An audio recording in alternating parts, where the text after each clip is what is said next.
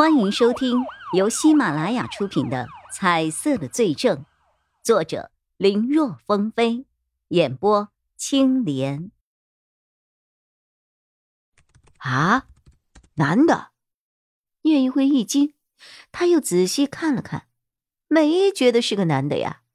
嘿嘿嘿，你现在肯定仔细在辨认他到底是男是女吧？没用的，知更的女装。在当时圈子里是出了名的，好多女生都羡慕不已啊！直呼既生之更，何生他们呀？一个男的长得比女的都美，老天造物也太有意思了！你知道吗？当年依晨和知更在圈里无人不知，无人不晓，女的 cos 男的，男的 cos 女的，都是精品。而且两人在 cos 的角色当中，大多都扮的是情侣啊，就像现实中一样，他们从小到大都是青梅竹马的感情好的很呢。一般圈里都是三次元太苦，就跑到二次元里来找甜头，哪像他们呀？二次元、三次元、四次元都甜的跟蜜一样，一度还谈婚论嫁呢。说是大学一毕业，两个人就要结婚，一起为了梦想而努力。能有这样一段感情，是当时多少圈里人的梦想啊！哎，可惜了，也不知道是不是遭了老天的嫉妒，最终他们两个人却没有走到一起呀。好像是因为依晨嫁了一个有钱的老男人，而且是他的老粉，抛弃了知更，弄得知更大哭，发誓一定要让依晨后悔。这个事在圈里也是闹得沸沸扬扬的。听说后来知更好像还拿刀捅伤了那个老男粉，被拘留了呢。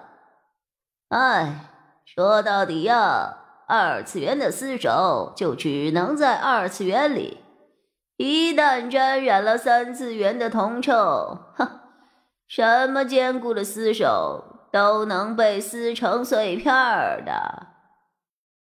瞧着这一番颇有感悟的言辞，叶一辉也不知道该怎么说了。情感这个东西的力量是巨大的，可以瞬间让一个人走向巅峰。也可以瞬间带人堕入地狱。再好的朋友，在这个事面前也是外人。宽慰的话语只能够缓解，但要说是化解，还得靠他们自己。听你说的，这人厉害呀！哎，他叫什么？你知道吗？后来两人又发生了些什么呀？我只知道他叫孙家阳。之后他们怎么样了？我就不清楚了。学业太繁重，实在没有精力再注意这些了。嗨，不过今天你是怎么了？以前从来没见你在意过 cos 圈里的事情啊？难道他们谁犯事儿了？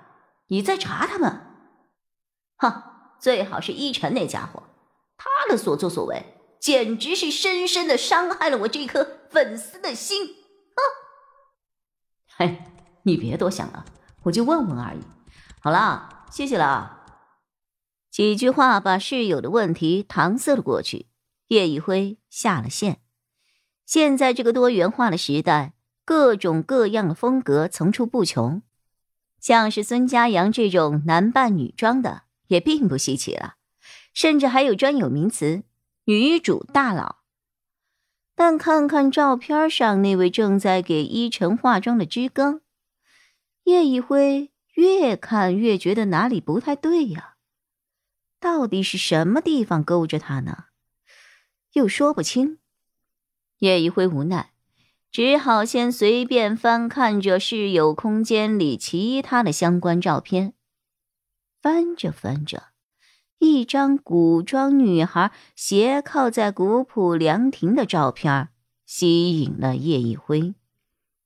点开图片。放大了一看，刚才因为缩图没有看清楚细节，看时间是拍摄于二零一零年，已经是十年前的照片了。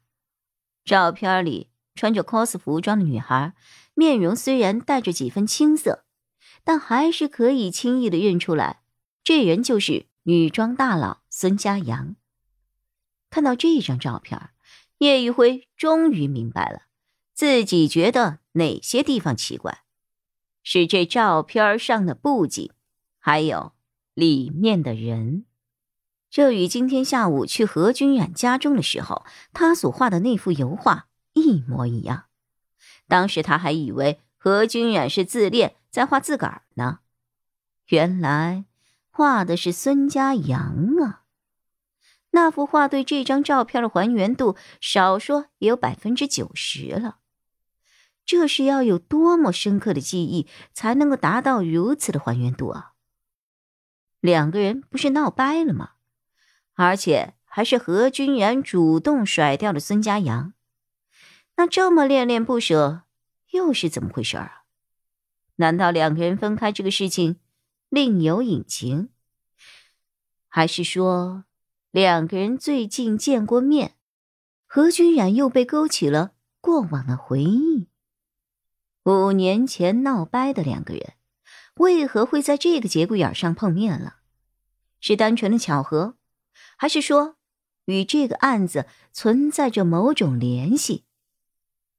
一个大胆的想法在叶一辉的心里不知不觉的浮现了出来。何君染身上有颜色，叶一辉认定他有问题，那么和他相关的人便也在他怀疑的范围内了。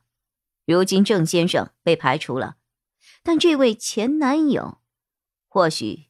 有去一探究竟的价值啊！